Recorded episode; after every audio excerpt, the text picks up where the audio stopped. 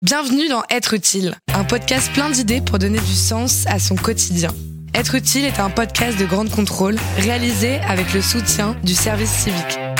Yousra Layani, 19 ans. Être utile, c'est quoi? Qu'est-ce que ça veut dire? Pour moi, être utile, c'est apporter son regard à quelqu'un ou à plusieurs personnes et c'est aussi euh, laisser un impact sur les gens.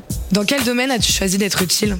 Moi, c'était l'égalité femmes-hommes au sein de ma collectivité. Mon service civique s'est passé à la mairie de Couronne. J'ai pu euh, créer un jeu qui a beaucoup marché euh, dans les collèges notamment.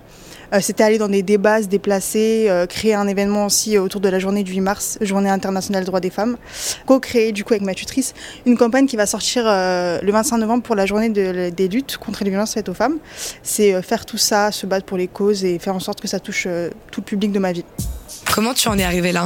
Alors en fait, j'en ai entendu parler avec des amis et il y a une structure de ma ville qui s'appelle La Fabrique, une structure jeunesse euh, où je suis allée me renseigner. Et euh, moi, de base, je devais faire une année de fac et l'année de fac m'a pas plu. Je voulais me réorienter euh, l'année prochaine, du coup, et je me suis dit ne perds pas une année. Du coup, je me suis engagée à faire un service civique et j'ai vu la mission sur l'égalité femmes-hommes. Elle m'a directement plu et j'ai choisi. Et après, j'ai passé un entretien, j'ai été sélectionnée. Voilà.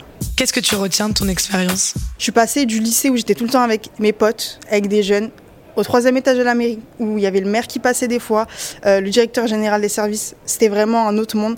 J'ai énormément pris confiance en moi. On m'a toujours mis en, avant, on m'a toujours traité d'égal à égal. Et euh, on m'a prouvé que j'étais légitime d'être là, en fait. Parce que je me suis même posé des questions, vu que c'était dur de, de changer d'environnement. Mais ça m'a fait prendre confiance en moi, vraiment énormément. Tu savais que tu avais un talent? La créativité et la confiance en moi, justement. J'ai créé énormément de choses. Au niveau de la culture, je me suis énormément cultivée, j'ai beaucoup écouté ce qu'on me disait, j'ai pris beaucoup d'informations. Mais euh, numéro un, c'est la créativité. Quels sont tes projets maintenant? L'année prochaine, je fais un BTS commerce international. Déjà, moi, j'étais en pleine réorientation et euh, c'était euh, une filière qui me plaisait beaucoup.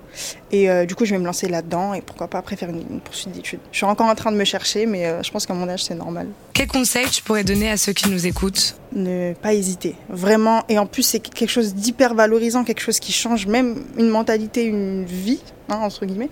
On a tous quelque chose à apporter, on a tous euh, quelque chose à apporter aux gens. Pour moi, tout le monde est important.